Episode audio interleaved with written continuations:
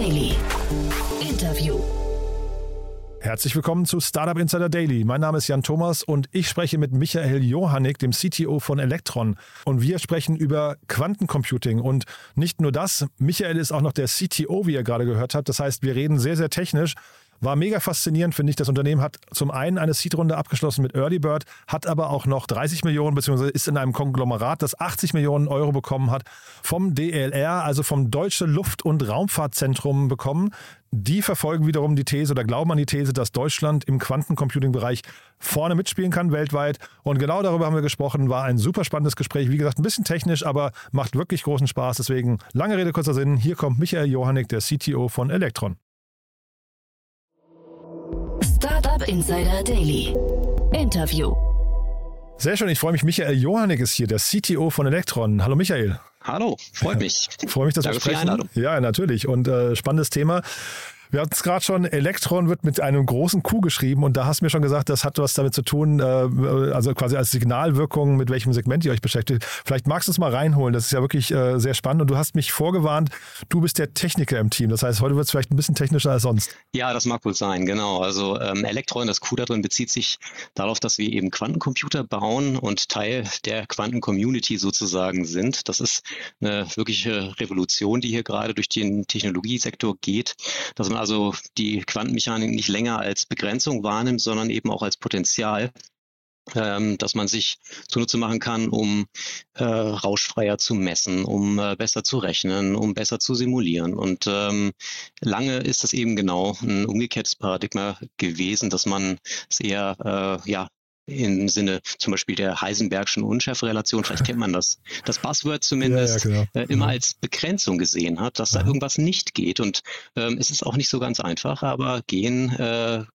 ja, tut es schon. Äh, man kann es sich zunutze machen. Mhm. Rauschfreieres Messen und bessere Simulation, das klingt äh, spannend, aber vielleicht magst du uns da nochmal ein bisschen tiefer reinführen. In welchen Bereichen seid ihr denn genau unterwegs oder was sind denn die Anwendungsfälle, mit denen ihr liebäugelt? Ja, also wir bauen Quantencomputer-Hardware. Ähm, das heißt, ähm, wir bauen Rechenmaschinen, äh, die ähm, Probleme lösen und das tun sie eben aber mit Algorithmen, mit Mechanismen, die äh, sich die Quantenmechanik zunutze machen. Und äh, sozusagen ein, ein Kernbaustein ist eben, dass die Quantenmechanik Vorhersagen macht, die man so aus dem Alltag nicht so ganz kennt. Nämlich zum Beispiel, dass äh, sich irgendwas in zwei Zuständen wirklich genau gleichzeitig befinden kann. Das heißt, während ein normaler Rechner mit klassischen Bits, mit Nullen und Einsen rechnet und ich weiß immer genau, ich habe jetzt eine Null oder eine Eins, es gibt mhm. nichts dazwischen, ist es bei uns so, dass wir einen Zustand erzeugen können, in dem wir gleichzeitig eine 0 und eine 1 haben. Und das ähm, bedeutet quasi, dass ähm, der der Rechner äh, mit einer ganz anderen Mathematik arbeitet, ähm, die dann auch andere Probleme mit anderen Ansätzen lösen kann. Und zum Teil ist das sehr, sehr viel effizienter. Mhm wenn man jetzt mal weit in der Geschichte zurückgibt, es äh, geht, es gab ja diese riesen Supercomputer, ne, so Zuse und was weiß ich was, also diese ganzen ersten mhm. Computer, das waren ja, äh, oder die Wangen hießen die, glaube ich, auch mal so diese riesen äh, Computer, ja, die halt ja. quasi ganze Räume gefüllt haben. Die heutigen genau. Quantencomputer sehen ja ein bisschen ähnlich aus. Sind wir da quasi an dem gleichen Punkt, wie wir damals waren, vielleicht dann nur ein bisschen schneller in der Entwicklung jetzt und äh, werden die auch mal kleiner und, und äh, weiß nicht, wird das mal so ein Alltagsgegenstand oder wie hat man sich die Zukunft der Quantencomputer äh, vorzustellen? Ja, also den ersten Frage, Teil der Frage kann ich ganz klar mit Ja beantworten. Wir sind jetzt in einem Technologieumbruch. Unsere Computer sehen tatsächlich gar nicht aus, wie man sich heutige Computer so vorstellt. Manchmal sind da ähm, irgendwelche Tische, auf denen Laser draufstehen und Vakuumkammern und so weiter. Also alles Dinge, die man gar nicht unbedingt für einen Computer äh, ja für notwendig hält. Ähm, wir sehen schon Miniaturisierung, denn äh, was wir natürlich machen müssen, wie beim klassischen Rechner auch, äh, immer mehr Qubits, immer mehr Einheiten zusammenzupacken, um die Rechenleistung zu erhöhen. Und das geht also im Wesentlichen nur über Miniaturisierung. Ähm, was man aber sagen muss, ist, dass äh, im Moment ähm, die, das Versprechen und das Interessante bei der Quantencomputerei ist, dass wir eben Probleme lösen können, die so schwierig sind für klassische Rechner, dass man sie de facto gar nicht erst angeht. Ähm, ein Beispiel ähm, ist, dass wenn Probleme einfach zu komplex sind, dass die Rechenzeit 100 Jahre wären, dann schalte ich dafür den Rechner gar nicht erst an, sondern ich äh, frage mich dann eher, okay, wie kann ich vielleicht äh, besser raten oder, oder okay. äh, mehr Tests machen oder, oder, oder, oder, oder. Also Aha. ich fange die Rechnung einfach gar nicht an. Und ähm, das heißt, äh, zum Beispiel äh, in der Chemie arbeitet man halt oft mit ähm, bekannten Rezepturen. Man variiert die leicht, dann werden Tests reingefahren. Ähm, und äh, das heißt, hier wird nicht von einer Rechnung zum Produkt gearbeitet, sondern von Erfahrung zum Produkt. Und ähm, das könnte man mit Quantenrechnern, die die, die Quantenphysik sehr gut verstehen, das ist quasi ihre Muttersprache und die deshalb auch quantenmechanische Probleme toll lösen können. Also zum Beispiel in der Chemie äh, könnte das ganz äh, zielgerichtet vonstatten gehen, dass man also einfach wirklich äh, dem Rechner die Physik gibt, die in einem Molekül wirksam wird und er also praktisch berechnet, was das günstigste Molekül für eine bestimmte Aufgabe wäre. Das heißt, hier könnte also im Bereich Materialwissenschaften ganz neue Wege beschritten werden äh, für Batterien, für äh, Pharmazeutika. Also man mhm. könnte äh, diesen ganzen Zyklus, den jedes Medikament durchlaufen muss, also von ja, ersten Tests im Reagenzglas zu ähm, aufwendigen Reihen mit äh, ja, Zellkulturen oder Versuchspersonen äh, könnte man ganz äh, wesentlich verkürzen. Ähm, und das könnte auch ganz neue Modelle von Behandlungen mit sich bringen. Denn so wie wir Medikamente heutzutage benutzen, äh, sehen wir das ja für etwas an, was man in der Apotheke bekommt und das ist für viele Menschen gut. Äh, wir stellen aber eben fest, dass äh, Menschen eben recht unterschiedlich funktionieren. Ähm, dass bei einigen Erkrankungen, wie zum Beispiel bei Tumoren, es eine große Variabilität von Tumoren gibt und dass es eigentlich viel interessanter wäre, ähm, den spezifischen Tumor spezifisch zu behandeln. Aber wie soll ich das machen? Ähm, ich müsste dann für jede Person ein eigenes Zulassungsverfahren machen und die Zeit hat man hier einfach nicht. Mhm. Finde ich, finde ich hochgradig spannend, was du gerade erzählst. Also, das heißt aber, wenn du sagst, in der Vergangenheit ist man eher, oder auch heute noch, ist man von so quasi man hat geraten, man ist über Erfahrung zum, zur Produktentwicklung gekommen. Jetzt klingt das so, ähm, als könnte man eigentlich viel genauer und viel treffsicherer ähm, in, in, wahrscheinlich auch zeitgleich einer viel höheren Geschwindigkeit zum Ziel kommen, ne?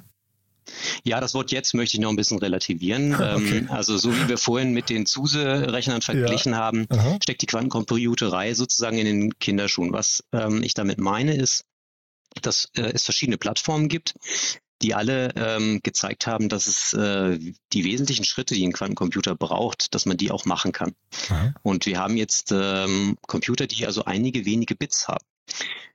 Da mag man jetzt äh, die Stirn runzeln und sich fragen, okay, also mein Laptop, der hat jetzt irgendwie Gigabyte, ähm, was wollt ihr mir mit ein paar Bits eigentlich erzählen? Mhm. Ähm, dazu muss man sich aber vor Augen halten, dass diese Gleichzeitigkeit, äh, die das Bit äh, hat als Option, also zwei Zustände gleichzeitig einzunehmen, dass das damit einhergeht, dass ich gewisse Rechnungen parallel statt sequenziell ausführen kann. Und ähm, deshalb ähm, steigt die Rechenleistung eines ähm, Quantenrechners mit der Bitzahl sehr rapide an. Und das führt dazu, dass man ähm, letzten Endes äh, mit einigen zehn Qubits, so nennen wir unsere quantenmechanischen Bits, Rechnungen äh, machen kann, Probleme lösen, die auf keinem Supercomputer der Welt äh, zu lösen sind. Mhm. Das heißt, wir steuern nicht auf die Gigabyte äh, gerade, sondern uns würden äh, einige hundert reichen und damit sind wir schon in dem Bereich von interessanten äh, Anwendungsfällen. Mhm. Jetzt hast du vorhin schon die Chemie angesprochen. Ich hatte hier schon andere äh, Leute aus dem äh, sagen wir, Quantenbereich, äh, Quantencomputing-Bereich zu Gast. Ähm, die haben auch den Pharmabereich oder Wetterbereich, also alles, was sehr datenlastig ist, ne? immer so als, ähm, als ähm, Beispielbranchen genannt. Mhm. Es gibt ja, wenn wir nochmal zurückgehen in der Historie, es gab ja, ich glaube, irgendwie in den 40er Jahren hat Watson ja angeblich mal gesagt, dass äh, der Weltmarkt für Computer nur fünf ist, ne, insgesamt. Das war ja so seine Prognose. Wie ist das? Ich meine, das war der Chef von IBM, ähm, ja. Ähm, und ich glaube, dass die Datenlage mit den Zitieren auch ganz ungeklärt war. Aber egal. So, ja, ähm, okay, vielleicht, vielleicht habe ich es auch falsch zitiert, ja. Aber auf jeden Fall, das Zitat wurde mal irgendwann in den Raum gestellt und ja, äh, als, als, hat sich, glaube ich, als deutlich äh, falsch herausgestellt. Wie ist das denn bei, bei, euch? Wie ist denn, ihr, ihr, produziert ja jetzt Hardware, ne? Wie ist mhm. denn die Prognose für euren Weltmarkt letztendlich mal oder für, für, das, ähm, für, die, für die maximale Abdeckung? Ja, also ähm, was ja nicht die ähm, eigentliche Anwendung ist es, normale Computer hier zu ersetzen. Das muss man ganz klar sagen. Das heißt, ähm, unser Zielgebiet ist also wirklich nicht den Laptop durch einen Quantenlaptop zu ersetzen. Mhm. Es gibt bestimmte Sachen, die ein ähm, klassischer Rechner sehr gut erledigen kann. Ähm, und deshalb äh, würde man die auch weiterhin genauso erledigen, wie man es bisher macht. Es ist eher so, als ob man ähm, sich ähm, überlegt, ähm, dass diese GPU in einem Computer, der, die also Grafikberechnung macht, einen Satz von bestimmten Problemen sehr gut lösen kann. Und ungefähr so habe ich ja den Quantencomputer umrissen. Mhm. Das heißt, man kann sich eher fragen, ob der Quantenrechner ein Spezialprozessor ist, ähm, der an einen Supercomputer angeschlossen ist. Und sobald der Supercomputer in seinen Berechnungen eine Routine findet, ähm, von der er erkennt, dass das auf diesem Sonderprozessor am besten laufen würde, zweigt er das Problem dahin ab. Aha. Das heißt, wir würden also, das, das, liegt natürlich auch schon einfach an den Preisen, die hier am Anfang äh, aufgerufen werden müssen. Also mhm. die Aufbauten, die wir haben, die liegen im Bereich von Hunderttausenden bis Millionen. Ähm, dass das also nicht für den Privatanwender gerade ist. Aber das Versprechen ist ja auch ein ganz anderes. Wie gesagt, wir vergleichen uns mit Supercomputern mhm. und nicht mit Laptops. Mhm. Und äh, in dem Sinne ist es auch völlig okay, wenn die Infrastruktur, die wir benutzen würden, die von Supercomputern wäre. Und wenn wir am Anfang auch völlig okay äh, Räume damit füllen, das wäre noch gar nicht so schlimm. Ja, aber es ist auch spannend, weil wir haben ja jetzt äh, parallel gerade die ganze Entwicklung von Web3, also das heißt alles wird dezentral. Was du jetzt gerade beschreibst, mhm. ist ja eigentlich eine Zentralität von bestimmten äh, Operationen, ne? Naja, ich würde sagen, wir bieten ja aber auch immer mehr als Services äh, an und äh, in dem Sinne kann man natürlich diese äh, Quantenrechnerei als einen Service anbieten im Netz. Mhm.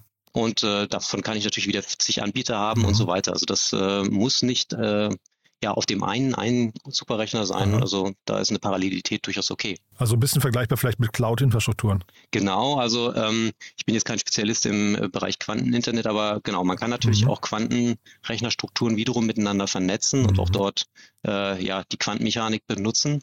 Ähm, und auch dort sozusagen die, die, die Rechenpower vereinen. Mhm. Wo steht da Deutschland im internationalen Wettbewerb? Ja, das ist eine ähm, Geschichte, die wir als Muster eigentlich oft äh, immer wieder so haben, dass ähm, die Forschung in Deutschland sehr, sehr gut dasteht. Ähm, da sind wir also international ähm, äh, prima aufgestellt im Vergleich ähm, und das ist auch so anerkannt. Ähm, was in Deutschland eine andere äh, Mentalität ist, ist solche ähm, Umbruchstechnologien dann tatsächlich ähm, zu wagen und, und zu kommerzialisieren. Mhm. Dabei muss man sagen, dass ähm, wir jetzt gerade so einen Quantenhype äh, erleben. Das heißt, mhm. hier werden äh, auch enorme Erwartungen geschürt äh, mhm. und manche Leute treiben das vielleicht auch ein bisschen zu weit. Also ähm, wir, ich würde jetzt nicht sagen, wir haben den Quantencomputer morgen und der löst alles Mögliche. Das, das äh, ja, dann müsste ich mich dann dafür entschuldigen, dass es vielleicht dann nicht geht. Also wir haben eine Entwicklung, die innerhalb von ein paar Jahren zu interessanten Ergebnissen führen wird. Das würde ich schon so Aha. behaupten. Aha. Ähm, aber das entspricht also ähm, einigen Investitionsmodellen eben auch nicht, bei denen der Return of Invest innerhalb von wenigen Jahren kommen muss. Wenn du sagst, manche treiben es mit, den, mit dem Schüren der Erwartungen vielleicht zu weit, äh, meinst du damit äh, sag mal, Leute aus deinem Umfeld, Kollegen aus der Branche oder meinst du damit Politiker? Ja, ja genau. Ja, okay. ja also äh, wenn man jetzt irgendwie bei Quantencomputern äh, mal googelt und irgendwelche Webseiten von den Anbietern äh, anschaut, da wird es mehrere geben, ähm, die also auf absehbare Zeit eine Million Qubit äh, versprechen ähm, und die jetzt irgendwie ein paar haben. Und ähm, diese Größenordnungen, die dazwischen liegen, ähm, die sollten einem irgendwie auch Respekt einflößen. Das, mhm. das, mit jeder Größenordnung kommen letzten Endes auch neue Herausforderungen, die man erstmal meistern muss. Von daher finde ich das Versprechen ein bisschen gewagt. Mhm. Aber trotzdem vielleicht auch hier von der Erfahrung zum Produkt, wenn wir die Analogie nochmal äh, äh, heranziehen können. Es gibt ja bei der ähm, normalen Computerentwicklung, bei der Geschwindigkeit gibt es ja dieses Moore'sche Law. Äh, greift ja, etwas genau. Ähnliches hier auch? Oder ist das hier vielleicht sogar, ich weiß nicht, noch exponentieller? Ja, ganz genau. Also das Moore'sche Law ähm, ist, ist interessant, weil es auch letzten Endes äh, fast schon eine der Motivationen der Quantencomputerei ist, weil es nicht nur was über Geschwindigkeit sagt, sondern im ursprünglichen Sinne, wenn ich mich recht erinnere, nämlich wie viel Transistoren pro Fläche Platz finden. Ah, okay. Äh, wenn man das nämlich ernst nimmt, dann äh, stellt man fest, okay, dann kommen immer mehr Transistoren pro Fläche. Irgendwann müsste ich ja eigentlich in die Größenordnung kommen, äh, dass ich äh, ein Transistor einen Atom groß mache. Und, äh, und, und, an der Stelle, wie mache ich es denn ja. dann eigentlich nochmal kleiner? Das ja. macht irgendwie keinen Sinn. Aha. Das heißt, die Leute haben mit dem Muschen Gesetz schon sofort gesehen, dass das irgendwann gebrochen werden muss. Es ist nämlich kein Gesetz, sondern nur eine Beobachtung. Mhm. Und jetzt kann man natürlich sagen, wir machen erstmal so weiter, solange es geht. Und das, genau das tun wir und auch sehr erfolgreich. Und dann könnte man aber auch sagen, okay, wenn ich dann aber beim einzelnen Atom angekommen bin, dann wird es ja irgendwie blöd, denn dann wird offensichtlich die Quantenmechanik äh, eine Rolle spielen. Aha. Und die Quantenmechanik, das weiß man vielleicht, ist irgendwie Aha. doch erheblich komplizierter als die Aha. klassische äh, Mechanik. Mhm. Und man könnte davor zurückschrecken. Aber eben diese Komplexität birgt eben auch eine Chance, äh, komplexe Rechnungen effizient anzugehen. Von daher könnte man eben jetzt umgekehrt, und das ist das, was wir machen, den Sprung nach vorne machen und obwohl die klassischen Rechner noch sehr gut funktionieren, man einfach direkt Informationen in einzelne Atome hineinschreibt.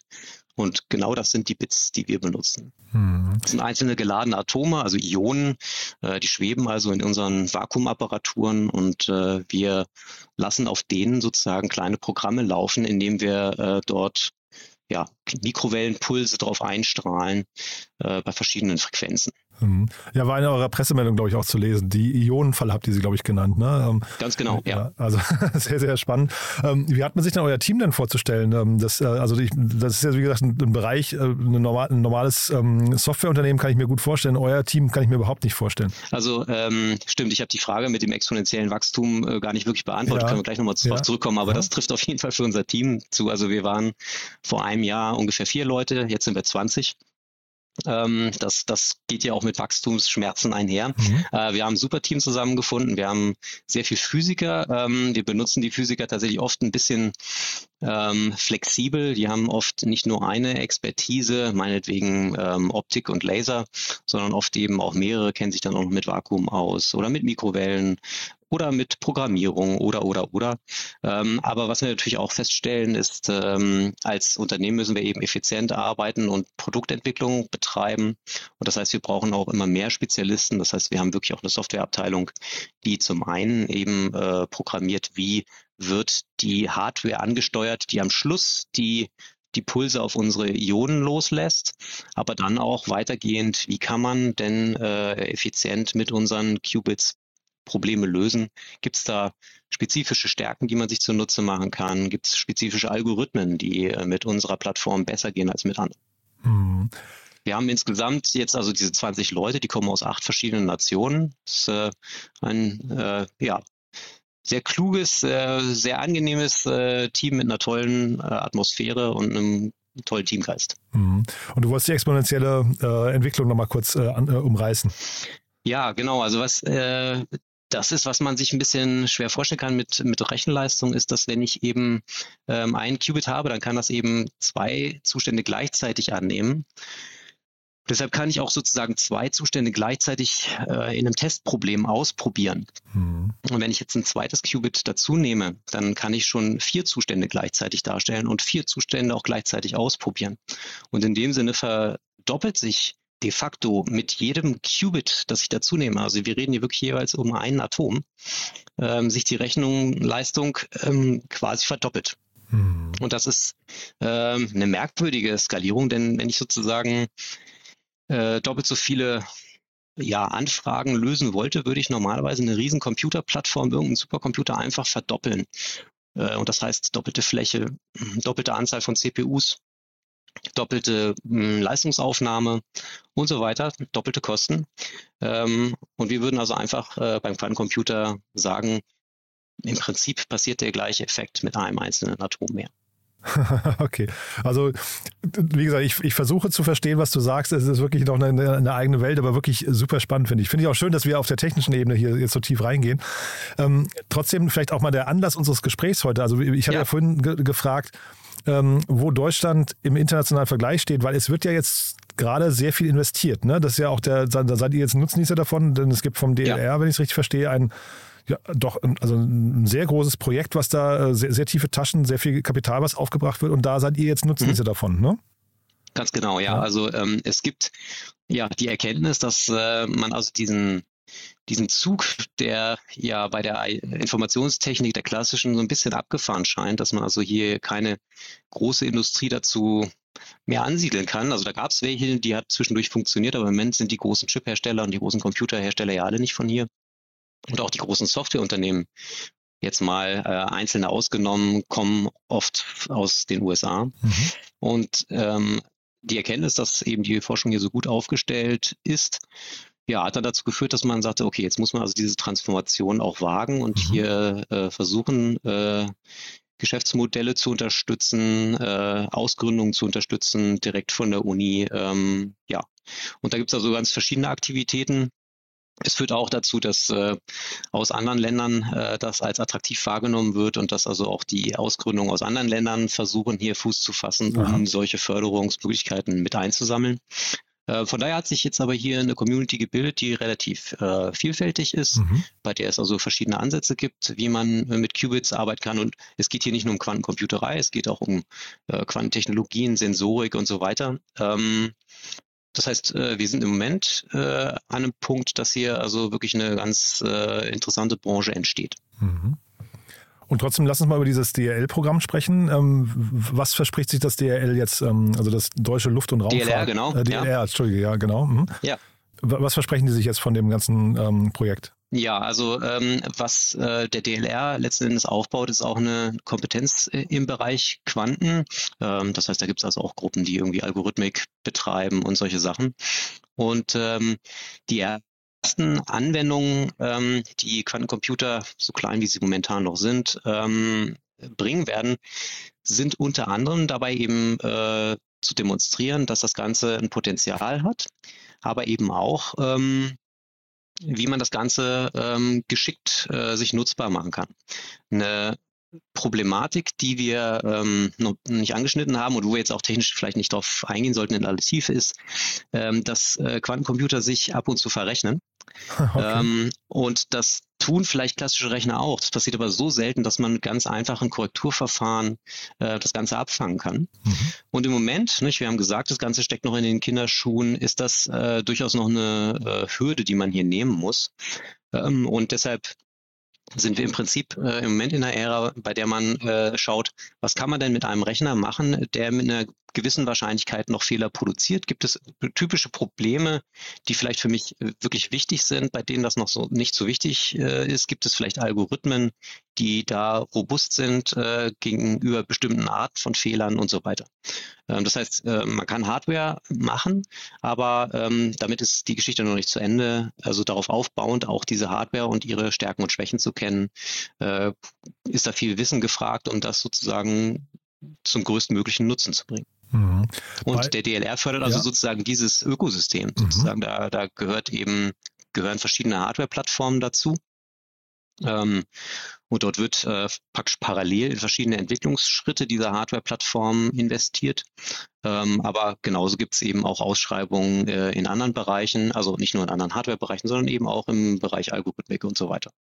Die Hoffnung ist, dass eben ähm, man dadurch, äh, ich nenne jetzt mal das platte Wort, so eine Art Silicon Valley entsteht, also so eine Art kritische Masse an Unternehmen, die an ähnlichen Fragen forschen, wo es Synergien gibt, ähm, ja, sodass das mhm. Ganze ein eigenes Momentum entwickelt, ähm, ja, und die Dynamik würde man gerne sehen. Aber dem kann man schon mal sehr viel abgewinnen, dass man sagt, da, da entsteht vielleicht so eine Agglomeration, also gleich, gleichgeschaltete Unternehmen und dadurch äh, mhm. entsteht da natürlich irgendwie auch, also man hat es ja in Deutschland relativ häufig, da hast du dann irgendwie Bundesländer, die gegeneinander ähm, irgendwie sich da so ja. ein bisschen aufstellen und äh, eigentlich, man, das wird so ein bisschen das große Bild verloren, glaube ich, dass man eigentlich im internationalen Wettbewerb mhm. bestehen muss und nicht untereinander. Ne? Und das ist, glaube ja. ich, dem kann man sehr, sehr viel abgewinnen hier erstmal, oder? Genau, also es ist jetzt nicht so, dass es praktisch nur, nur den DLR in Hamburg gibt. Mhm. Es gibt ein paar Knoten, an denen man solche ähm, ja, Cluster praktisch bildet. Mhm. Ähm, Genau, aber, aber das ist genau die Idee, also dass praktisch die Leute nicht einfach nur verstreut auf der Wiese sind. Jetzt haben wir viele Sachen, die dezentral sind, das haben wir gesagt, aber mhm. äh, trotzdem ist äh, die, die räumliche Nähe, äh, dass man sich eben über den Weg läuft, äh, schon auch nochmal ein, ein Aspekt, der wichtig ist. Mhm. Und vielleicht, um nochmal über Zahlen zu sprechen, also ich habe gelesen, DLR investiert insgesamt 208 Millionen Euro. Das ist ja wirklich, also genau. wirklich eine stattliche Summe, finde ich. Und davon habt ihr jetzt 30 Millionen bekommen. Ist das richtig? Ja, genau. Also wir sind in einem Konsortium drin ähm, mit anderen Partnern und das ganze Konsortium hat hat insgesamt 80 Millionen bekommen und da gehen also Sachen auch in Hardware und in Software. Mhm. Genau. Also es gab insgesamt hier fünf Zuschläge zu verteilen Aha. und von denen haben wir zwei bekommen. Ach, super, ja. Und weil ich habe jetzt äh, sehr viele Zahlen gelesen, auf Crunchbase war zu lesen, äh, in euch sind 50 Millionen Dollar geflossen. Dann habe ich gesehen, bei euch ist Early, also und zwar in der Seed-Runde. Stimmt aber mhm. auch nicht, ne? Bei euch ist Early nee. in der Seed-Runde eingestiegen, ne? Genau. Mhm. Genau, also ähm, das liegt auch daran, wie im Moment Projekte ähm, ja vergeben und, und auch gefördert werden. Also dadurch, dass wir eben noch relativ frühphasig unterwegs sind, ähm, ist unsere Entwicklung noch relativ nah auch an den Grundlagen. Das heißt, wir sind eben auch in Forschungsprojekten drin, Verbundprojekten und so weiter. Und die Struktur dort äh, ist typischerweise, dass man als Unternehmen einen gewissen Eigenanteil ähm, liefern muss. Mhm. Und bei den Volumina, über die wir reden, ist dieser Eigenanteil eben auch schon typischerweise im Millionenbereich. Mhm. Und dafür braucht man auf jeden Fall zahlungskräftige Partner mhm. oder Investoren. Genau. Und äh, das ist eine Konstellation, die bei uns sehr gut funktioniert. Nee, toll. Ich habe gesehen, das ist der UniX-Fonds äh, Fonds von genau. Early Bird. Ne? Den hatten wir hier auch schon zu genau. Gast. Ähm, spannendes Projekt. Der hat es quasi als Mission, dass er Ausgründung oder sehr uninahe ähm, Gründungen ähm, fördert oder in die investiert, ne? Ganz genau. Und das war auch etwas, was uns äh, ja eigentlich gefehlt hat. Wir haben also mhm. tatsächlich die Investitionslandschaft in Deutschland uns angeschaut, was da interessante Kandidaten sind, was fördern die oder was investieren die, sollte ich vielleicht besser sagen, mhm. ähm, welche, welche Sparten und was wir feststellen mussten, war, ähm, dass also diese ähm, ja, Ausgründung aus der Uni, dass sich Leute mit diesen Deep Tech-Themen sehr schwer tun, weil ähm, natürlich die Kompetenzen bei den Investoren oft gar nicht so richtig vorhanden sind, zu beurteilen, ob dieser Ansatz, den da jemand verfolgt, wirklich Hand und Fuß hat. Mhm. Ähm, das heißt, äh, das ist ein Risiko, was man, ja, mit dem man sich schwer tut, was man nicht gerne eingehen möchte schon. Mhm. Und, vielleicht und da hat ja. Early Bird jetzt äh, auch eine steile Lernkurve hingelegt, haben sich da sehr schnell in die Fragestellung eingearbeitet. Das äh, war auch sehr befruchtend für uns. Cool. Die kommen ja eigentlich auch ursprünglich, glaube ich, aus Hamburg oder ich weiß nicht, München, Hamburg, ich weiß gar nicht genau, aber auf jeden Fall hatten sie lange. Sind auch in Berlin, ganz genau. Wir ja, haben ja, Leute, in Berlin in sowieso, genau. Ne? Ähm, genau. Mhm. Ähm, und jetzt zieht ihr bei, oder ihr macht jetzt einen zweiten Standort in Hamburg auf. Ähm, was würdest genau. du denn sagen, wann eure Mission insgesamt, wann ist die erfolgreich und wann würdest du sagen, ähm, müsste man sagen, sie war nicht erfolgreich? Gut, also das Projekt in Hamburg ist jetzt erstmal auf vier Jahre ausgelegt mhm. und ähm, so wie dieses Projekt äh, strukturiert ist, hat man dort halt regen, regelmäßige ähm, Zwischenergebnisse zu liefern. Ähm, das heißt, wir sind hier, äh, wir haben wirklich einen Projektplan, der äh, gut durchstrukturiert ist, ähm, bei dem wir uns auch sehr eng mit den Partnern abstimmen, wie immer die nächsten Ziele zu äh, erreichen sind. Also dort werden wir also fortlaufend an unseren Erfolgen gemessen. Mhm. Äh, von daher habe ich nicht den Eindruck, aber ich wüsste auch gar nicht, wie man das bei einem Unternehmen so sagen soll. Irgendwann bin ich erfolgreich. Also es ist, man muss sich ja praktisch auch weiterhin behaupten. Mhm. Ähm, und in aber es sind, schon, Phase, es es sind nicht dieser, monetäre Ziele, ne, um die es dabei geht. Natürlich für die Investoren auch. Aber ähm, was ich jetzt einfach nur meine, ist diese Transformation, die wir gerade haben mit einer neuen Technologie. Mhm. Da geben sich auch neue Märkte und ähm, das heißt, hier sind auch viele Unbekannte letzten Endes. Mhm.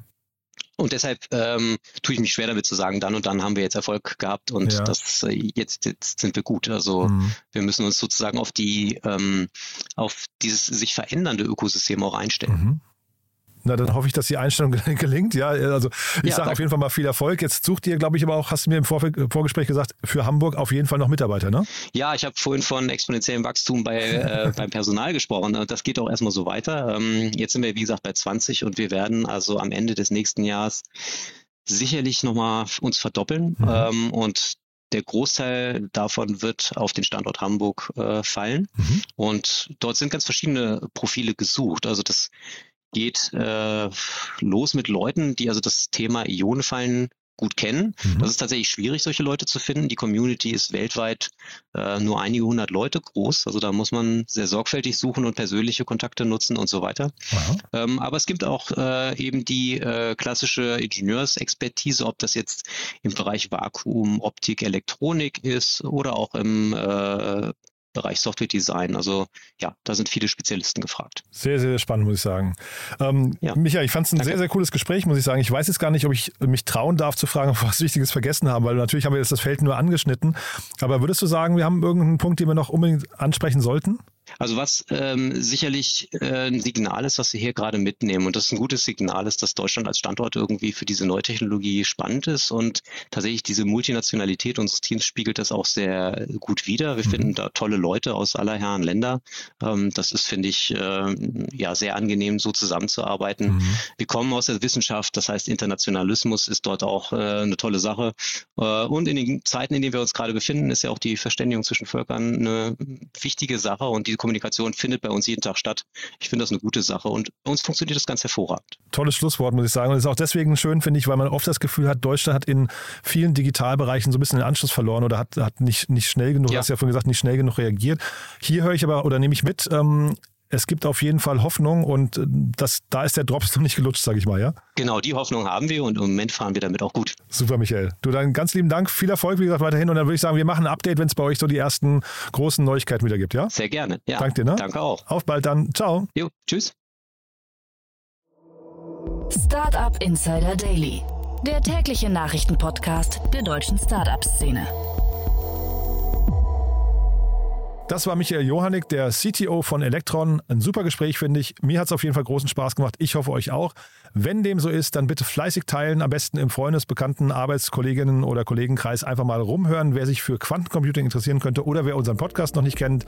Dafür vielen Dank an euch. Damit bin ich erstmal durch. Vielen Dank für den Moment und alles Gute. Ciao, ciao.